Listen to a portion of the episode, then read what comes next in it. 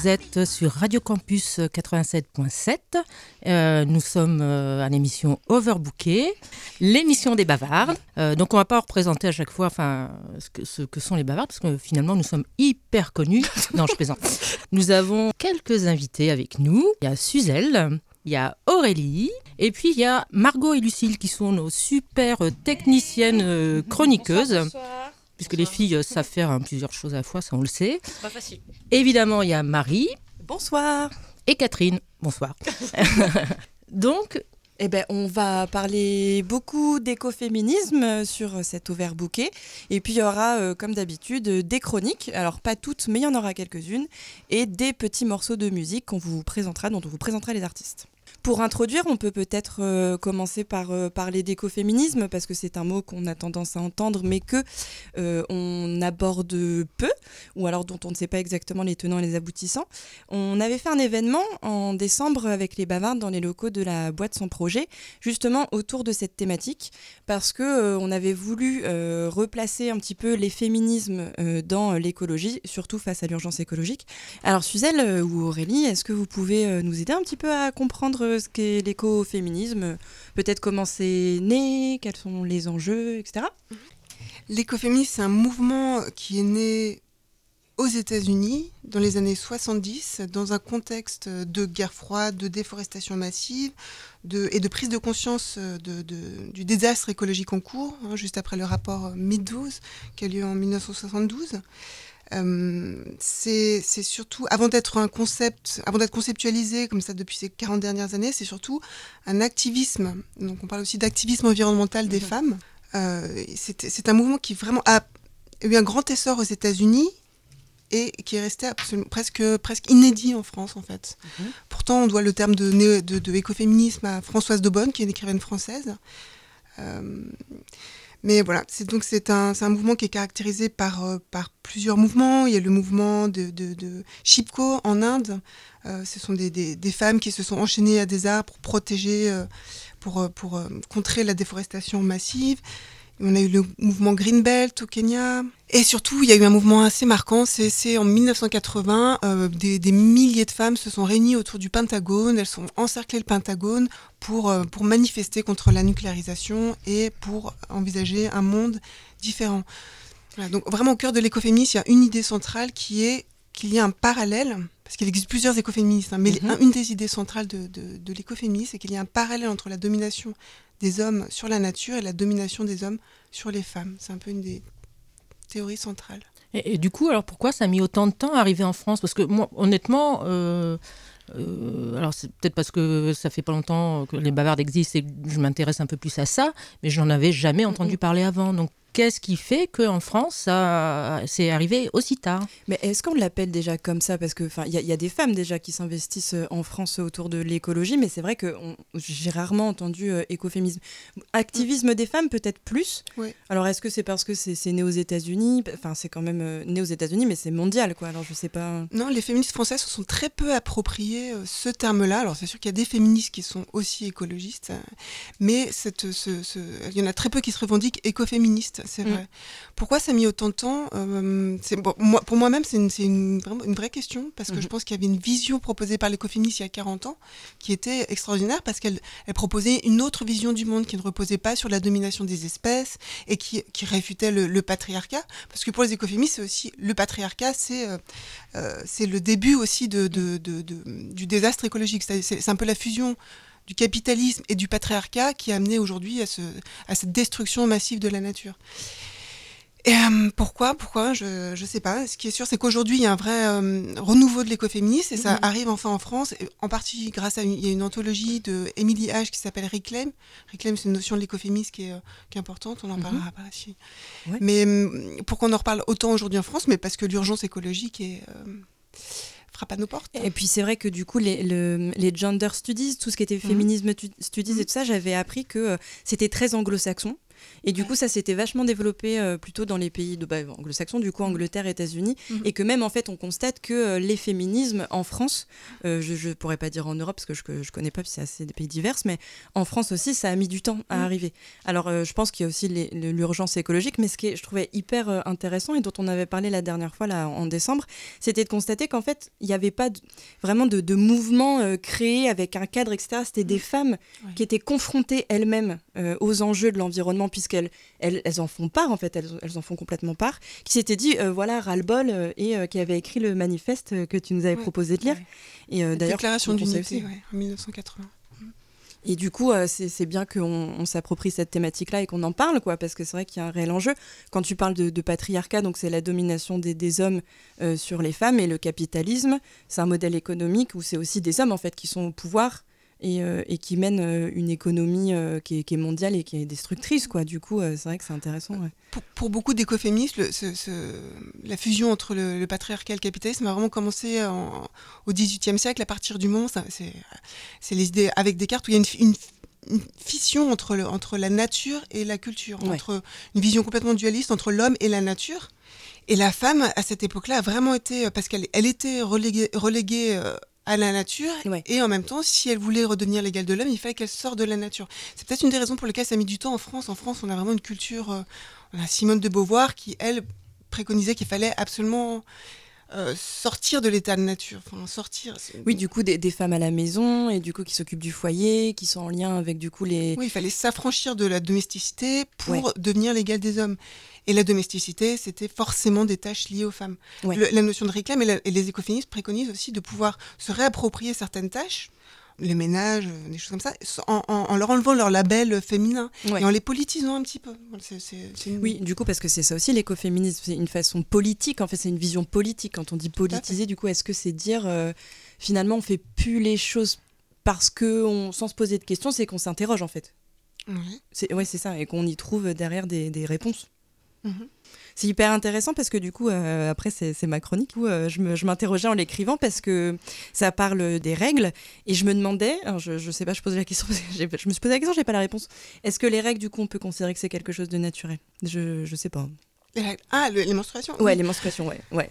Je, je sais pas si on peut dire. Ah, C'est toute la, c'est toute la sémantique, enfin autour de la nature qui est compliquée euh, dans l'écoféminisme. hein. Les, les écoféministes ont, beau- ont beaucoup été taxés de, enfin le risque, c'est l'essentialisme. hein. Ouais. Mais euh, est-ce que les règles sont naturelles Euh, bah, Moi je dirais oui. Oui. Oui. je pense qu'il faut pas avoir peur du mot nature. On a aujourd'hui peur de dire c'est naturel, c'est la nature. Ouais, c'est ça, ouais. On a peur d'être envoyé constamment à notre, à notre genre. Oui, Ouais. oui, je pense que les règles font partie de, de tout ce- comme, comme tout ce qui est hormonal chez les Ouais, hommes, c'est chez ça, les femmes, ça fait partie de de la corps, hein. biologie, ça fait partie. Et qui prend aussi, du coup, en compte, enfin, qui est pris en compte dans les mouvements écoféminisme. Mhm. Et Mhm. d'ailleurs, Aurélie, je crois que tout à l'heure, tu nous montrais des petites choses intéressantes. Et Marie, tu vas nous présenter ta, ta chanson, Oui, ta musique. Oui, alors la- le premier morceau, du coup, c'est une artiste qui s'appelle euh, Yel, euh, donc Y-E-2-L-E. Ça veut dire, ce que je me suis renseigné, You Enjoy, Enjoy Life, pardon, You Enjoy Life. Et elle a rajouté le L-E euh, parce qu'elle est féministe et qu'elle voulait féminiser le, le, le titre de, de son groupe, parce que c'est un groupe, mais c'est une artiste euh, particulièrement. C'est un morceau qui s'appelle Toho. Du euh, l'album complètement fou et je crois que tu connais le label Ouais, qui est un super euh, label de découverte euh, Euh, entre parenthèses, il y a le groupe Edgar, qui est un groupe euh, amiénois, qui vient de signer chez Kitsune. Et c'est vraiment un label très select, très Ouais, voilà. c'est ça. hein. C'est aussi une marque de vêtements qui est hors de prix. hein. Enfin, des Oui, t-shirts donc à c'est- c'est 150 lié, quoi. euros. euh, voilà. Et, Enfin, euh, bref. et du coup, elle est, elle est féministe et elle est surtout connue pour le, le morceau avec euh, Michael Young, là, euh, par la maman, mais elle a fait un tas, enfin, elle a fait deux autres albums extraordinaires, euh, électropop, euh, Ouais, magnifiques. fait. ouais. Et du coup, euh, c'est Toho. Et puis deux, et puis trois, tellement beau, oh, qui ne se voit pas aussitôt, cité aussitôt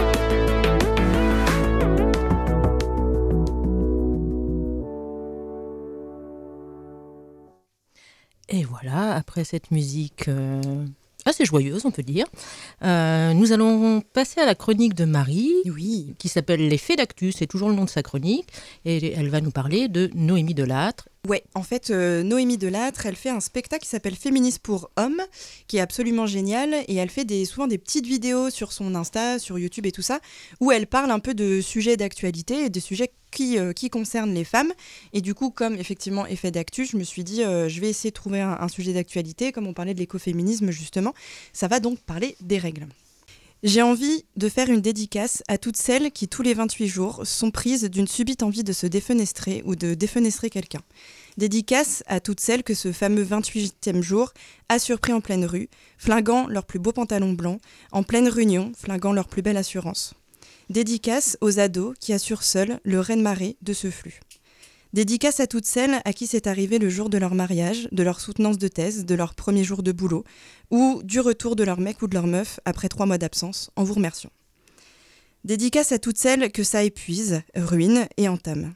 Toutes celles à qui ça fait mal aux reins, aux seins, aux ovaires et au crâne.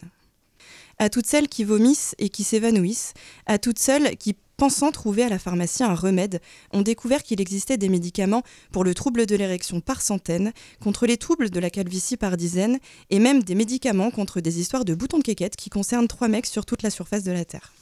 Mais pas un seul médicament contre l'ensemble des maux dont elles sont plusieurs milliards à souffrir. Dédicace aux officières de police, aux militaires, aux chirurgiennes, aux sportifs de haut niveau, pour qui ça doit être juste l'enfer. Dédicace à toutes celles à qui on demande à 25 ans Alors, quand est-ce que tu nous fais un enfant? À 30 ans Il va pas falloir trop tarder. À 35 ans Mais pourquoi t'as pas d'enfant? Et à 40 ans Donc, toi, t'as jamais eu d'enfant. Dédicace à toutes les femmes dans le monde que le sang menstruel exclut, menace, chasse ou condamne. Dédicace aux femmes sans enfants, aux femmes qui ne veulent pas d'enfants, aux femmes qui ne peuvent pas avoir d'enfants, qui sont en parcours FIV ou sous traitement hormonal. Dédicace aussi aux femmes avec enfants, aux femmes à barbe, mais ça n'a rien à voir. Dédicace à toutes celles que la grossesse a transformées en veaux marins. Dédicace enfin à toutes celles qui ne connaîtront jamais la joie de tous ces désagréments, parce qu'elles n'ont pas trouvé l'âme sœur, parce qu'elles n'ont pas fait le tour du monde, inventé à brevet, monté une multinationale ou une équipe de foot, ou simplement n'ont pas vu le temps passer. Et spéciale dédicace aux hommes qui ont compris tout ça. Merci Marie pour cette chronique. Euh, effectivement, c'est pas évident d'être une femme. Mais bon, c'est quand même super bien. Et euh, d'ailleurs, Aurélie, euh, voilà, qui nous a ramené un petit sac euh, avec plein de petites choses dedans, et notamment la joie sur la table, on dirait des, un vieux crouton de pain, mais ça ne doit pas du tout être ça. Euh, donc, est-ce que tu peux un peu nous, nous expliquer ce que c'est? Euh, oui, alors je vous ai ramené en fait ce que l'on appelle des éponges périodiques. Donc ce sont des, des éponges de mer euh, 100% euh, naturelles, euh, biologiques, qui sont également euh, lavables. Donc voilà, on les passe sous l'eau chaude afin de les ramollir et puis bah, voilà, on les introduit dans, dans le vagin et c'est la même utilisation en fait qu'un tampon. On les laisse plusieurs heures et puis ensuite on les retire, on les rince. On les lave au savon, au savon et on les réintroduit. Et à la fin du cycle, voilà, on les laisse tremper une petite heure dans un bol d'eau avec quelques gouttes d'huile essentielle. Euh, je vous redonnerai le nom de l'huile essentielle adéquate en fait pour euh, la désinfecter. Et voilà, et c'est reparti comme ça pour euh, au moins 5-6 cycles. Mais c'est hyper intéressant parce que du coup, on connaît les formes euh, classiques, j'allais dire, tu vois, euh, tampon, serviette et tout ça, alors qu'en fait, il y a plein de choses euh, alternatives qui existent. Et du coup, peut-être on peut aussi évoquer, si, s'il y en a qui en ont l'envie, de notre propre rapport, en fait, au corps, à, à tout ça. Ouais. alors moi, c'est un véritable drame psychologique que je vis avec mes règles depuis une dizaine d'années notamment. En fait, lorsque je prenais une contraception sous pilule, les effets de mes règles étaient plutôt anesthésiés. Et puis euh, vers euh, 25 ans, j'ai arrêté de prendre ma pilule parce que j'en avais assez d'astreindre mon corps à ces substances chimiques. Et, et là, franchement, j'ai vécu un, ben, une dépression, enfin des symptômes dépressifs en fait, où j'ai dû me réapproprier mon corps, euh, son rythme hormonal, Ouais. et avec lui, euh, eh ben, tous les symptômes associés. Et euh, ça a vraiment été une année de, rééquilibrage assez délicat parce que je me reconnaissais plus. Euh, ça faisait dix ans à peu près que je prenais la pilule. Ah ouais. Et euh, bah, quasiment du jour au lendemain, je retrouvais en fait mon réel équilibre psychique.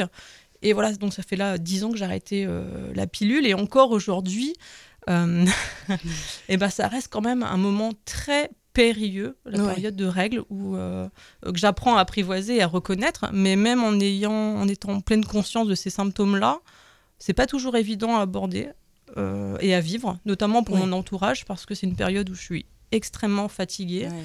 Qui dit fatigué dit euh, extrêmement irritable. Euh, du coup, moi, je le vis super mal. C'est pas cool non plus pour euh, mon entourage. je pense que mon compagnon pourra largement voilà, témoigner. Validé. Euh, mais voilà.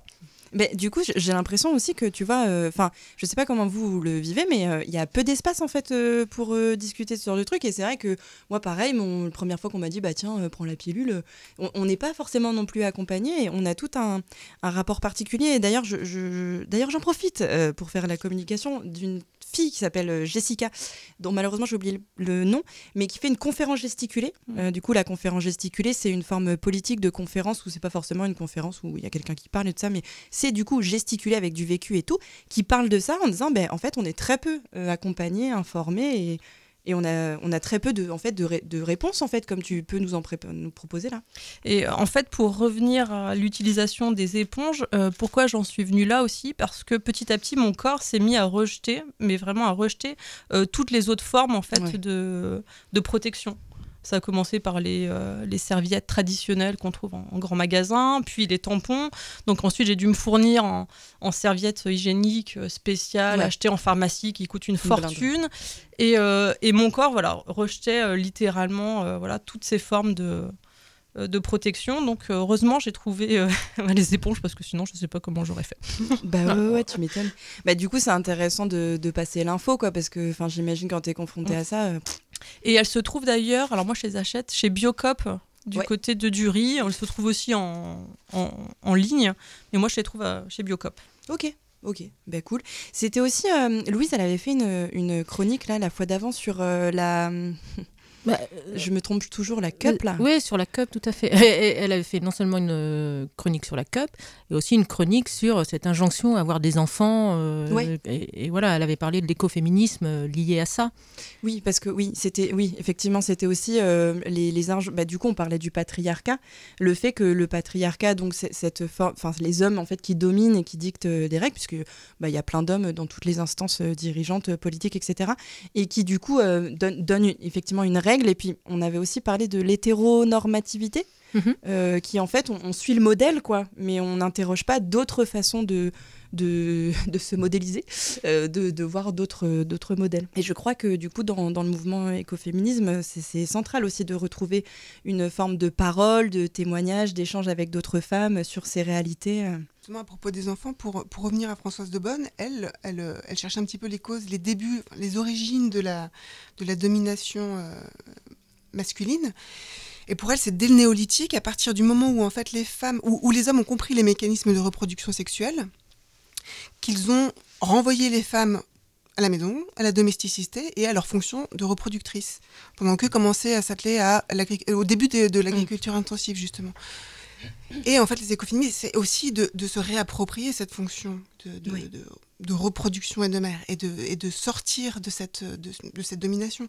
Il y a tout un mouvement écoféministe qui effectivement préconise, euh, même des mouvements parfois un peu radicaux, qui préconisent de ne pas faire d'enfants actuellement.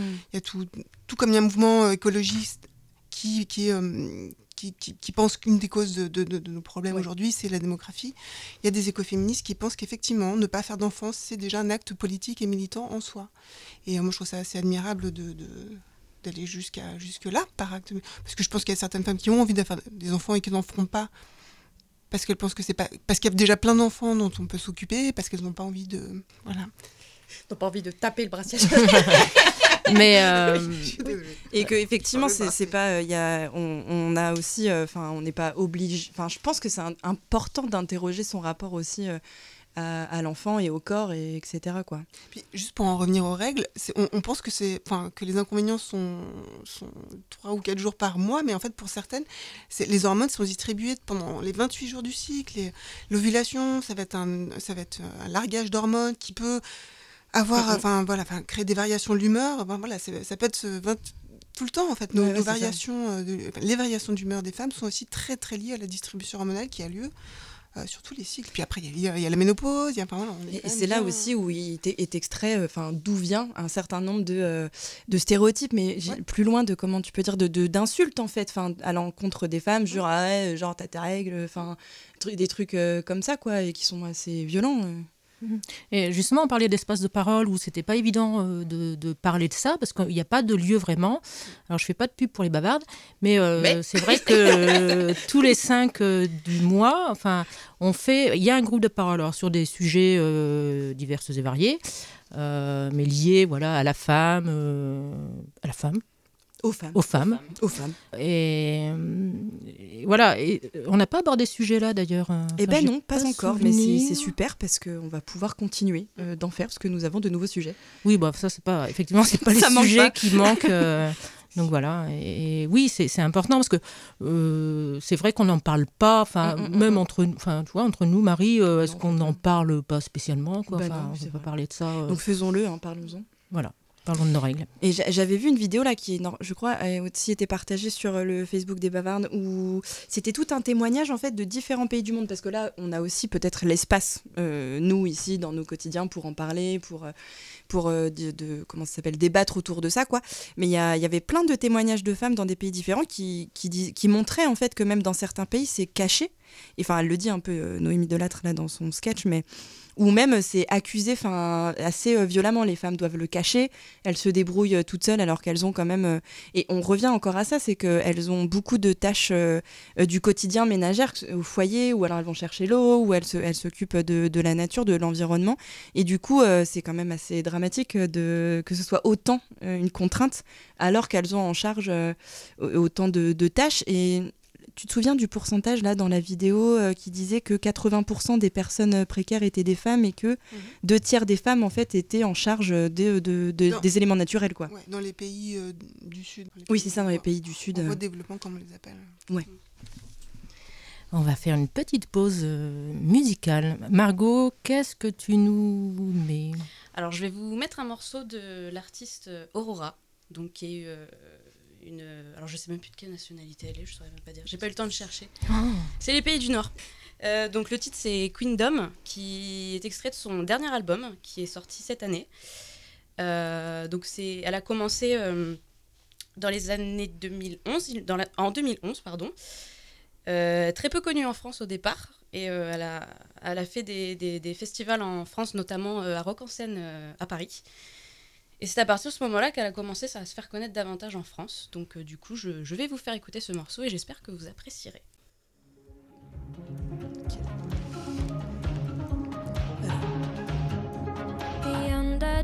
Are my lions.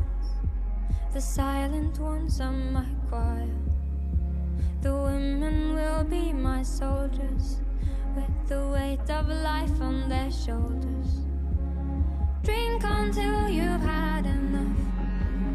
I'll drink from your hands. I will be your warrior. I will be your.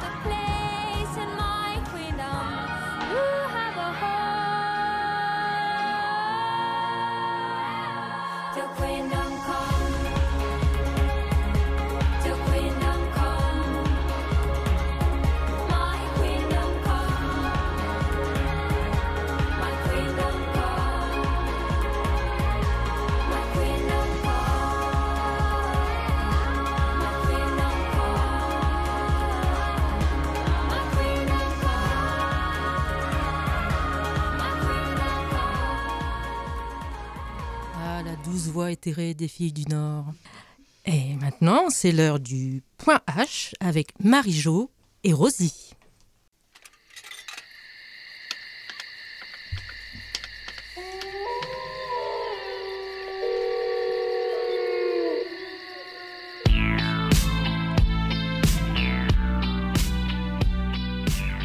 Ah, ce carrefour, c'est infernal. Depuis qu'ils ont changé la circulation, elle s'est ralentie comme Georges après deux minutes. Ah, Marie-Jo, tu me passeras les détails, s'il te plaît. Bon alors, tu m'emmènes où? Bah, tu te rappelles la dernière fois avec mon club? On a fait un week-end organisé Euh, oui, quel club? Bah, tu sais, mon club de yoga. Ah, bah oui, bien sûr, je suis conne. Mais c'est quoi le rapport? Bah, ce fameux week-end, on a fait une sortie. J'ai traîné Georges avec moi d'ailleurs. Et on a participé à un match de korfball. Il était un peu réticent au début, mais il a adoré. Euh, Attends, attends. Un match de quoi? Le korfball, tu connais pas? C'est un sport qui vient des Pays-Bas et en plus, il y a un club sur Amiens. Euh, ouais, mais encore À couche? Bah, figure-toi, c'est un sport mix et je me suis dit que ça te plairait. Du coup, je t'emmène à un match. Ah, intéressant ça. Je dirais même plus, c'est rare les équipes mixtes. Ah, tu verras, c'est surprenant. On tire dans un panier comme au basket. Il y a deux terrains et on est à 4 par 4 par terrain. Deux femmes, deux hommes. Une équipe en défense et l'autre en attaque. Sur un terrain, inversement sur l'autre. Compliqué à expliquer comme ça, mais tu verras. En jouant, tu comprendras mieux. Ah, carrément, on va jouer Euh, Tu te souviens comment j'ai fini la dernière fois qu'on a fait un footing? Ah, si tu arrêté de fumer aussi. Ouais. Ah oui, c'est toi qui me parlais la dernière fois de Léla Lombardi Euh, Lombardie, dit, avec un D, Lombardie. Euh, oui, et alors C'est bien un autre exemple qui prouve que les femmes et les hommes peuvent concourir ensemble. Ouais, mais bon, c'est super rare quand même. C'est la première fois que j'entends parler de korfball. De manière générale, les sports sont non mixtes. D'ailleurs, c'est de là que vient la différence de salaire pour un même sport. Et même aujourd'hui, l'écart est encore monstrueux. Si je me souviens bien, dans le foot, le salaire moyen d'une femme est de 1500 à 3000 euros contre 75 000 pour un homme. Tu te rends compte? C'est pas vrai. C'est dingue quand même. Les femmes sont de plus en plus représentées. La différence de salaire devrait diminuer, non? En parlant de foot, la France organise la Coupe du Monde féminine cette année. Ça permettrait de faire un grand pas en avant, non? Un grand pas, un grand pas, euh, un grand pas de pingouin, oui. Tu mentionnes la Coupe du Monde féminine, mais t'as vu la différence médiatique? Rien qu'au niveau des pubs. Griezmann pour un rasoir ou une marque de portable, Mbappé pour un déo ou encore pour une crème pour le visage. T'en vois beaucoup toi des pubs avec des femmes footballeuses? Les sponsors, c'est quand même une grosse partie de leur revenu. Et même sans les sponsors, la différence reste énorme. Ah, les pubs, un sujet de plus. Ah, mais attends, il y a deux jours, je suis allé faire des courses et j'ai encore vu des canettes à l'effigie des champions du monde. Mais si je ne m'abuse, la Coupe du Monde, on l'a gagnée depuis longtemps. C'est dans moins de six mois celle des femmes. Et je n'ai toujours rien vu en lien avec les footballeuses. Je ne connais même pas leur nom d'ailleurs. Ouais, ça fout les boules. Mais il n'y a pas que la pub, ni le foot d'ailleurs. J'ai vu un truc de fou. En 2017, les prises de parole des femmes ne représentent que 17% du temps médiatique dans le sport.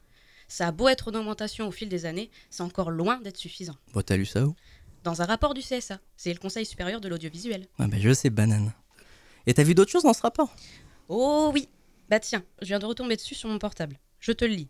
Donc en termes de volume horaire, de retransmission à la télé, pour revenir sur le foot, on est à 443 heures pour les femmes contre 4173 heures pour les hommes. Au tennis, 1039 heures contre 2149. Et pour les autres sports féminins comme le ski et le biathlon, les heures sont minimes comparées au sport mécanique et au rugby masculin. Bref, il y a encore du boulot. Désolé, je te coupe, on est arrivé. On reprendra cette conversation, j'ai l'impression qu'on a encore beaucoup de choses à dire. Mais enfin, prépare tes poumons, ma vieille. Merde, c'est là que je dois partir en courant Si tu veux, mais t'iras pas bien loin. Attends quand même que je finisse mon créneau. Oh, joli, tu gères. Enfin, ça fait dix ans que j'essaye de l'apprendre à Georges, mais tu verrais. Il est crispé comme s'il était sur le trône. Il peut toujours s'entraîner avec la poussette de ton fils. Ah, le pauvre, si t'entendais. T'es toujours en train de le charrier. Ouais, mais j'aime bien. Bon, let's go Allez, c'est parti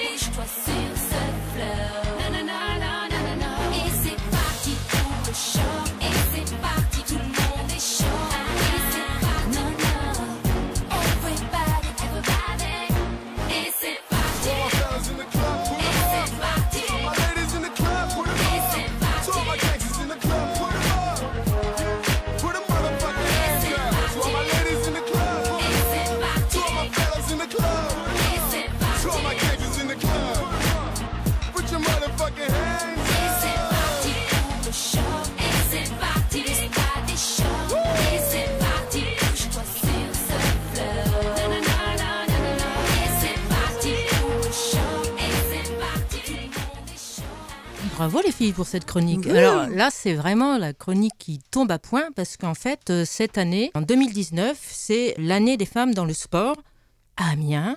Il y a plein d'événements qui vont avoir lieu. Si vous voulez les infos, il y a une page Facebook qui s'appelle euh, Femmes de sport Amiens, qui est vraiment, euh, voilà, vous aurez toutes les infos.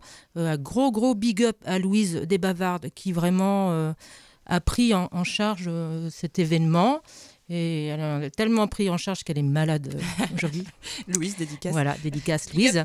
Donc voilà, ça vous pouvez suivre ça. Il y a eu euh, là le 24 euh, janvier euh, un ciné-débat. Des invités, des partenaires, tout Ouais, plein de ouais, gens. ouais. Donc c'est c'est vraiment un boulot monstre et, et parce que c'est une cause euh, tout à fait euh, légitime. On parlait hors antenne d'ailleurs avec, euh, avec Suzelle qui a l'air euh, fan de foot. Donc vas-y, euh, vas-y Suzelle, il y a plein de trucs à dire. foot féminin. hein. C'est Féminin, vraiment féminin. bien je- entendu. je le foot masculin m'intéresse beaucoup, beaucoup moins. Et euh, voilà. Mais c'est une grande année pour le foot féminin, hein, puisque la France accueille la Coupe du Monde. Alors, il y a eu le premier match, il y a eu un match amical au Havre samedi dernier, et c'est la première fois qu'un match, c'était euh, France-USA, c'est la première fois qu'un match est complet. Donc voilà, les, les supporters sont au rendez-vous, donc ça va, être, ça va être une belle année pour le foot féminin. Bah, pour une fois. Et c'est aussi, c'est aussi en 2018 le premier ballon d'or féminin qui a été décerné à, à. Une... Parce que si je ne m'abuse, enfin je, je suis un peu de loin, euh, je me demande si le palmarès des Françaises, euh, globalement, sans parler de Coupe du Monde, euh, si on, ad- on additionne leur palmarès, les équipes françaises sont vraiment très très bonnes.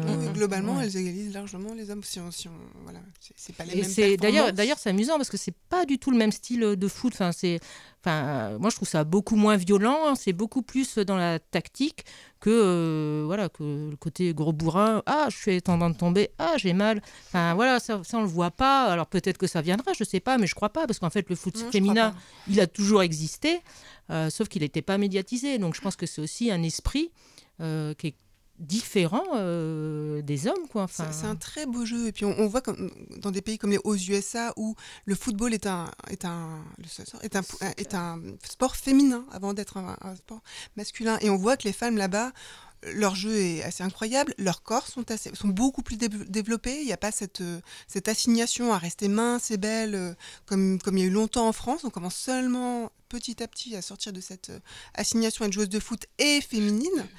Mais euh, voilà, ça, vi- ça vient. Il y a, y a y a des belles équipes, il y a, y a des, belles, euh, des, belles, euh, des belles associations comme les Dégommeuses à Paris, qui, est une, qui, qui, sont une équipe de foot lesbienne, euh, trans, et qui, qui milite pour, pour, euh, pour la- la- la- le foot féminin. Il y a les, les, les, les Cacahuètes Sluts, dont je fais partie, hein, qui est une équipe de foot lesbienne et, et féministe aussi. Enfin voilà, il y a plein de choses. plein de Mais choses euh, alors c'est peut-être euh, peut-être que je me trompe quand je dis ça, mais en fait j'ai l'impression que les équipes euh, sportives féminines sont beaucoup plus militantes. Enfin, je pense au roller derby, enfin Mhm. voilà, à, à- à plein de sports. Enfin, plein d'équipes de femmes qui, qui ne font pas simplement que jouer, mais qui, qui militent, quoi, et qui ont des choses à dire. Ce qui n'est pas le cas euh, là quand je pense. Enfin, c'est vraiment pas le cas dans les équipes euh, masculines. C'est peut-être un, espace aussi euh, dont elle, euh, enfin qu'elle, euh, qu'elle s'approprie en fait. Et du coup, c'est peut-être aussi un élan de dire oui, nous aussi, euh, on fait du sport. Et... Il y a ça avec le risque d'être. euh, la- Je pense qu'il ne faut pas seulement demander l'égalité de traitement entre les hommes et les femmes dans le foot. Je pense qu'il faut essayer d'imaginer une façon de faire différente aussi.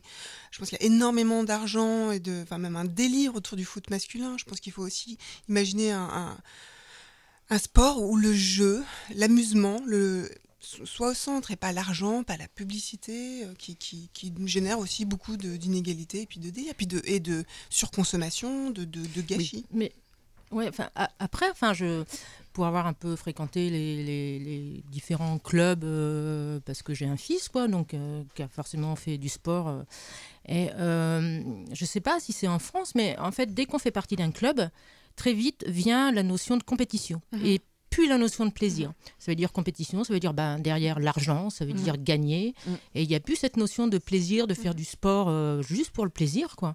T'as encore des clubs, hein, je pense qu'ils le font, mais effectivement, t'as toujours ça en fond euh, de euh, non, non, mais il faut qu'on soit fort, il faut, enfin, ou forte d'ailleurs, il faut qu'on qu'on envoie, quoi. C'est aussi peut-être en lien avec les associations qui veulent se démarquer. C'est vrai que l'esprit de compétition, il est omniprésent. Ah oui, même dans le petit bled Bah où il y a oui. 200 habitants, voilà. Enfin, c'est. Ouais. Il y a quelques, il y a quelques associations, eh ben, les associations, les associations dont je vous parlais, puis quelques mouvements qui essaient justement de remettre au cœur de, de, de leur pratique, de foot- Mm. footballistique ou de sport, le plaisir du jeu avant la compétition, avant. Parce qu'en fait, la, le- le- le- la, la compétition dans le sport, elle est calquée sur aussi euh, Ouais. la, la domination, sur la sub- enfin, subordination de l'autre. Donc il s'agit, euh, ça va, ça participe aussi toujours d'une vision écoféministe en fait, une Oui. vision beaucoup plus large d'un monde où euh, les, les- les gens ne sont pas en compétition permanente, où, où il y a, enfin, il y a une notion d'équipe et de, et, de, et de sport collectif, mais avec euh, au vrai sens du terme.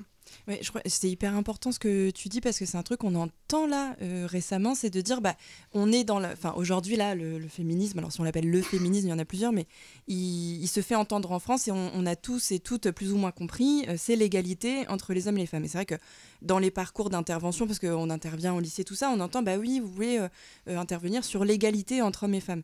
Et en fait euh, on commence à remettre ça en question parce qu'on on se dit et on en a parlé tout à l'heure en fait si on veut l'égalité, donc que les femmes aient les mêmes postes que les hommes et que les femmes euh, puissent avoir autant de chances que les hommes de euh, d'être libres de faire ce qu'ils veulent, bah en fait on défend euh, le système actuel qui est un système de surconsommation Oui, et de néolibéralisme. C'est et- ce qu'on pratique en France depuis, depuis 40, 40, 40 ans. C'est le féminisme qu'on dit libéral. C'est un féminisme où en fait on demande, on demande nous les femmes, l'égalité euh, avec les hommes, sans remettre en cause le contexte qui est, qui est, qui reste un contexte hyper compétitif et qui, qui, qui- et qui repose sur aujourd'hui en tout cas une destruction de l'environnement, une destruction de la nature. Donc voilà, l'écoféminisme et plein de féminismes proposent une autre vision. Voilà. Ouais. Et a- avant le patriarcat, des sociétés différentes existent et ce que propose l'écoféminisme, c'est aussi d'ouvrir les imaginaires et d'imaginer d'autres façons de faire, d'autres. euh, il faut, il s'agit pas d'être seulement écoféministe pour imaginer ce genre de choses. hein. Il y a Mm, plein oui. d'hommes et de femmes qui imaginent, euh, mais on peut, on peut vraiment.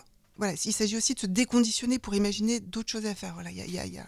Mais effectivement, du coup, il peut pas y avoir d'écoféminisme sans déconstruction du patriarcat du Tout côté des hommes. Tout à fait. Parce C'est une qu'en fait, destruction c'est, de- c'est- ouais, tout à fait. Donc là, autant nous, les femmes, on peut agir sur cette partie euh, écoféministe, autant euh, je pense que l'autre partie, ça va être compliqué euh, pour Oui, qu'un jour, oui. on arrive justement à vivre, euh, voilà, dans. Parce que c'est eux qui ont les privilèges. Donc, euh, Ouais. du coup, C'est vraiment en compliqué. train de changer. ça change. hein. Et aujourd'hui, on est- il y a énormément d'hommes qui sont toutes, qui sont victimes de ce système, euh, Bah tout comme tout comme les femmes, et qui ne demandent qu'une chose, c'est- d'en sortir. Donc c'est c'est vraiment un travail collectif. L'écoféminisme, il s'agit pas. Oui, oui, il faut juste. L'écoféminisme, il s'agit pas de sexualiser l'écologie. Hein. Il s'agit pas de, de de dire que ça concerne plus les femmes que les hommes. Il s'agit juste Aujourd'hui, il y a une urgence écologique qui est là. Il s'agit aussi de travailler sur tous les fronts. Et pourquoi pas, pourquoi pas essayer, à travers l'écoféminisme, de proposer d'autres imaginaires, d'autres façons de faire. Et en- au- aussi en, s'appuyant sur l'héritage de, de- ces femmes qui ont, qui ont fait un vrai combat il y a 40 ans et qui ont un message qui a été peu audible en France, mais qu'on peut lire aujourd'hui, parce qu'il y a des traductions qui, qui- qui sont faites Oui. aujourd'hui, et qu'on peut, qui sont accessibles maintenant. Et c'est vrai que cette question-là, ouais, Non, vas-y, Marie. Non, mais elle, est- elle était essentielle parce qu'elle est ressortie en- au mois de décembre. Là, et on se disait, bah, du coup, comment on fait collectif? Et je Mhm. pense que Aurélie, elle a des pistes à nous donner. Mais Catherine, tu voulais dire Oui, bah justement, j'allais te demander, enfin, euh, du coup, il n'existe pas un terme euh, qui, qui, qui ferait que voilà, ces luttes euh, conduites par à la fois les hommes et les femmes euh, autour de l'éco, Alors, pas féminisme du coup, mais il n'y a pas de terme en fait. c'est- Alors moi, moi, j'aime beaucoup le terme écologie. Alors les racines du terme écologie, c'est oikos, qui est le logis, logos, qui est le discours. Donc hein, voilà, moi, moi, le terme d'écologie me convient très bien. Ah, écologiste me convient très bien aussi. Je- D'accord. Après, il faut peut-être aussi euh, faire attention parce que on dit souvent euh, non, non, euh, on n'est pas euh, féministe, euh, on est humaniste. Mais je crois que pour être humaniste, il faut quand même euh, prendre en compte une certaine forme de féminisme, puisque de toute façon, si. euh, oui, en fait, et, du coup, c'est vrai qu'on, oui, effectivement, on est humaniste, mais pour être humaniste, je pense qu'il faut être féministe, en fait. Il faut prendre en considération le, le contexte euh, oui, dans lequel on, on évolue et on grandit. ouais. Et du coup, Aurélie, je crois que tu as plein de choses à nous dire sur le local, la lutte, Bah, le euh, collectif. Oui, effectivement, je trouve que le collectif euh, est une euh, donnée indispensable parce que pour avoir commencé à ramasser seul des déchets sur une plage, je me suis vite rendu compte que voilà, seul, j'irais pas bien loin. Euh, et donc en fait, c'est un peu comme ça qu'est née ma conscience euh, écologique. C'est en voilà, en tombant amoureuse d'une plage, voilà, à 50 ans en Tourmont et en voyant l'état de cette plage que voilà, je suis tombée vraiment folle de tristesse en voyant l'étendue des dégâts que j'ai décidé de me mobiliser. Euh, et puis très vite, donc j'ai organisé des collectes de déchets. Puis a eu lieu sur Amiens la première marche pour le climat, c'était au mois de septembre. En fait, mon engagement écologique est assez récent. Et là, euh, bah, voilà, je me suis retrouvée entourée de gens euh, bah, ultra motivés, euh, déterminés, euh, enthousiastes, pas du tout dépressifs. hein. Non mais faut le dire parce que quand même chez les militants écologistes, euh, bon euh, voilà quand on a conscience aussi de l'urgence climatique, Ouais, mais c'est ça de manger Euh, des légumes, ça rend pas heureux. Mais oui. Et donc voilà, j'ai rejoint le groupe euh, Uni pour le climat sur Amiens. On organise notamment les marches euh, pour le climat, mais également euh, voilà, les agoras citoyennes pour le climat, où nous faisons également découvrir les collectifs locaux, les associations locales qui œuvrent pour le, climat et l'écologie, l'environnement. Dans les dates importantes à retenir, donc chaque premier vendredi du mois à 18h30, place Gambetta, c'est le rendez-vous des coquelicots. Voilà, un collectif euh, qui, euh, euh, qui lutte contre l'utilisation des pesticides. Et puis une date également à retenir le 27 avril à Arras, où il y aura un gros rassemblement, une grosse convergence des luttes. On va retrouver des associations notamment comme les Coquelicots, Novicène, Unis pour le climat, la Boîte sans projet. Euh, Le groupe d'appui et de solidarité. Ouais, voilà. Donc ça va être un gros, gros événement à ne, à ne pas louper. Soyons nombreux à y assister. Oui, parce que du coup, le- je, je rebondis. Tu, tu dis euh, les agoras où on, vous présentez en fait euh, des associations, des mouvements, mais j'ai découvert aussi euh, il y a peu cet univers, si on peut l'appeler comme ça, et je me suis rendu compte qu'il y avait énormément en fait de gens qui s'investissent et c'est fou quand même que les médias ou je sais pas quel support pourrait relayer, mais c'est peu. Et il y a énormément de. Parce que je- Alternativa, euh, Incroyable Comestible, tout ce qui est aussi autour du, euh, des végé, euh, végètes et véganes. Tu, tu pourrais peut-être. Parce que tu vois, j'imagine, toi, tu dis que tu viens de commencer, quelqu'un qui nous écoute et qui dit Oula, mais ouais, carrément, vas-y, j'y vais, mais par où je commence? Tu, Eh ben, tu saurais dire un peu? Non, c'est- c'est une bonne question parce qu'effectivement, il y a énormément d'associations et de collectifs. Euh, et je pense que pour en choisir un, il faut simplement euh, ressentir ce qui nous fait vibrer. Euh, par exemple, moi j'aime beaucoup les coquelicots et euh, je comprends leur combat. Euh, je les soutiens à ma manière, comme je peux en diffusant leurs, in- leurs, infor- leurs informations. Euh, pour autant, c'est pas forcément un collectif dans lequel je me suis investie parce que moi je me sens davantage proche des marches pour le climat.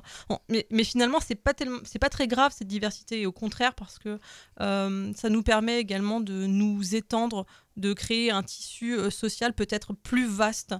Voilà, au début, je critiquais assez cette euh, dispersion. Je considérais ça comme une dispersion des luttes. Mais en fait, c'est pas ça. Au contraire, quoi. On est, euh, ça permet vraiment de, tisser une espèce de toile entre nous. Chacun se retrouve en fonction de ce qui nous fait vibrer, de ce qui nous parle. Et euh, c'est très bien comme ça. Il en faut vraiment pour tout le monde. Et, et du coup, peut-être que la meilleure façon de, de, se- de sentir ça, c'est de commencer par venir à des réunions et peut-être de rencontrer les gens. Il y a aussi, euh, je pense à Louise, parce que euh, Louise, elle, elle a organisé un groupe aussi, enfin, elle, oui, c'est ça, un groupe contre le gaspillage Mm. alimentaire. Et du coup, bah, on peut inviter les personnes euh, qui, qui seraient chauds et chaudes de, de venir, en fait, aux dates que, que tu as données, en sachant que tu parlais de convergence, et je pense que c'est relié. Le 27 avril, euh, c'était, je crois, une initiative effectivement Novicène personnes qui, qui sont vraiment euh, sur euh, l'urgence écologique et l'environnement, mais qui constataient que euh, ça ne pouvait pas se faire tout seul, donc exactement ce que tu disais, et qui s'associent à d'autres à d'autres assos, mais qui pensent aussi la transition. Comment on appelle déjà transition humaine en fait associée à La transition sociale ou voilà. quelque chose comme ça? Ouais c'est ça. Euh, bah oui, effectivement. Alors, juste un petit point euh, historique, enfin historique, euh, médiatique par rapport euh, à l'annonce des Gilets jaunes. La toute première annonce des Gilets jaunes, qui nous, les écolos, je pense, nous a tous un peu secoués. Voilà, où on voit des gens d'un seul coup militer contre la hausse du carburant. Voilà. Et forcément, nous, en tant qu'é- qu'écolos, voilà, on prend ça de, plein fouet. Et avec le recul, je, veux dire, bon, il, faut, déjà avoir, je pense, en tout cas, je le vis comme ça, avoir déjà un certain euh, confort de vie, ne pas être dans une urgence sociale, une urgence de comment je vais finir mes fins de mois, une urgence de comment je vais nourrir mon gamin, pour se poser la question du comment je peux améliorer mon environnement et euh, l'avenir du monde, etc. Euh, et donc la question écologique, elle est forcément en lien avec la question sociale.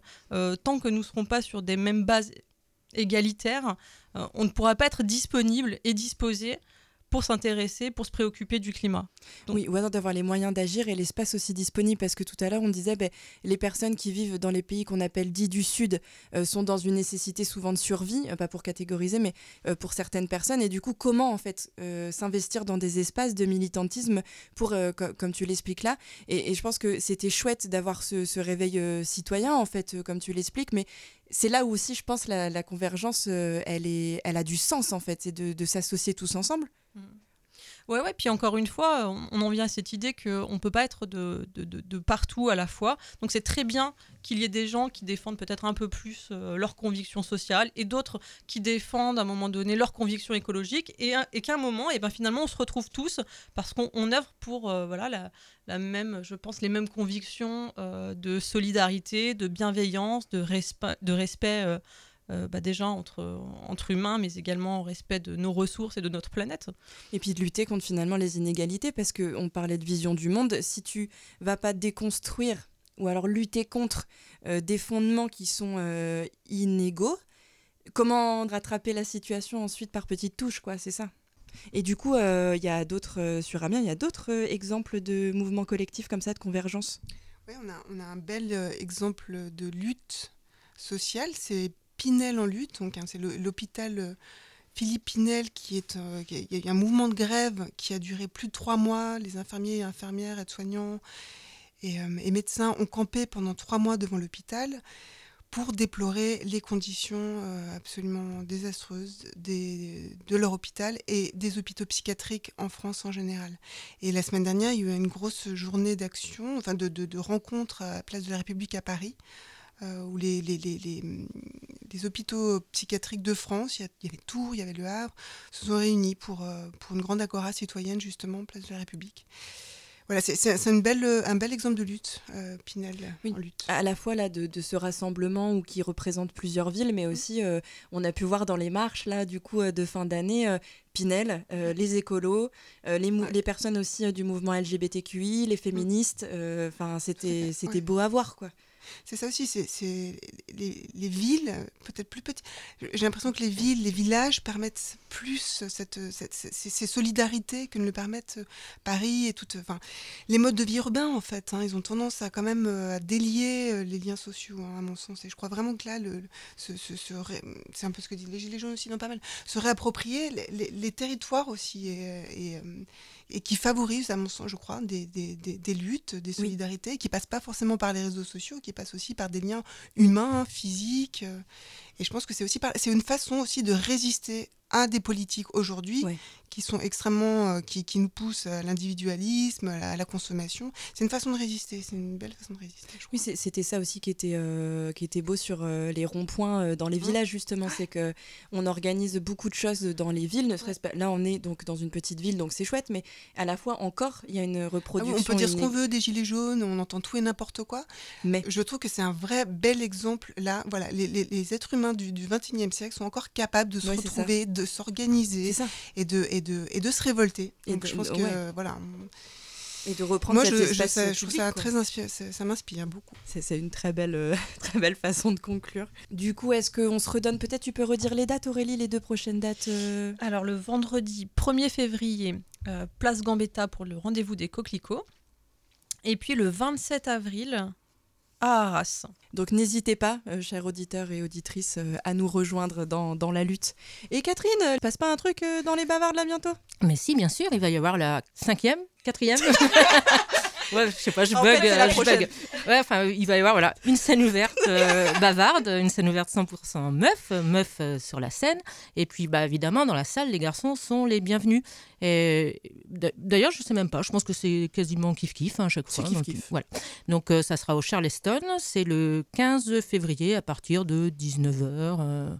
voilà. Donc, si vous savez faire des claquettes. Des, des blagues. jongler, chanter, voilà, enfin, vous pouvez venir, euh, C'est en toute euh, bienveillance.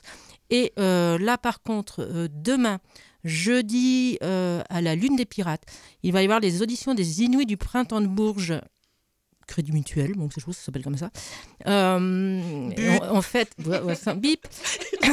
Et en fait, il y a quatre, quatre groupes qui vont passer, dont notamment Roxane, qu'on Ouais. avait invitée lors du 8 mars l'année dernière. Donc, notre petite rappeuse euh, Exceptionnelle. voilà, exceptionnelle. Et on est super contente euh, qu'elle soit euh, sélectionnée pour les auditions. Donc, il faut y aller absolument. Voilà, faut la soutenir. Bon, après, il y a d'autres groupes hein, aussi, mais voilà, nous, on soutient puis, Roxane. Donc, on- c'est ouais. demain. L'entrée est gratuite et c'est à partir de 20h30. Voilà. Et on va l'entendre parce qu'elle a signé chez Universal euh, quelques semaines après être passée dans Overbook. Ouais, je me ouais. rappelle, et c'était la grande annonce de folie. Donc la carrière est lancée, donc euh, Ouais, faut suivre. Roxane. Et du coup, Catherine, est-ce que tu veux te lancer sur euh, ta chronique? Oui, oui, je veux bien. Alors en fait, euh, j'avais déjà fait une chronique euh, il y a quasiment un an euh, sur. je racontais un peu ma vie, l'évolution, enfin ma vie, mon œuvre, qui n'était pas forcément simple. Et j'avais dit lors de la dernière émission qu'en fait j'étais en colère. Donc voilà, c'est un texte qui fait le lien avec ce, cette, cette première chronique. Et voilà, donc ça va pas forcément être facile. Elle sentait bien que ça déconnait. Elle sentait que la colère enfouie refaisait surface. Faisait surface tout court. Son calme apparent n'était qu'un leurre. Le petit grain de sable était devenu un pavé. Sous les pavés la plage, mon cul. Sous les pavés sa rage. Sa colère douce, son calme froid, sa violence enfouie, comme un sentiment, un grandement latent, des petits morceaux éclaboussant les parois de sa tête, presque invisibles, mais pourtant bien là. Et puis là, ça lui éclate à la gueule. Même pas eu le temps de mettre sa tenue de combat, son armure, de prendre les armes. Elle se retrouve comme une conne au milieu d'un bordel sans nom. T'es aveugle ou quoi, ma pauvre fille? Petit à petit, elle va devoir remonter l'histoire, ramer à contre-courant, contre-vent, contre tout.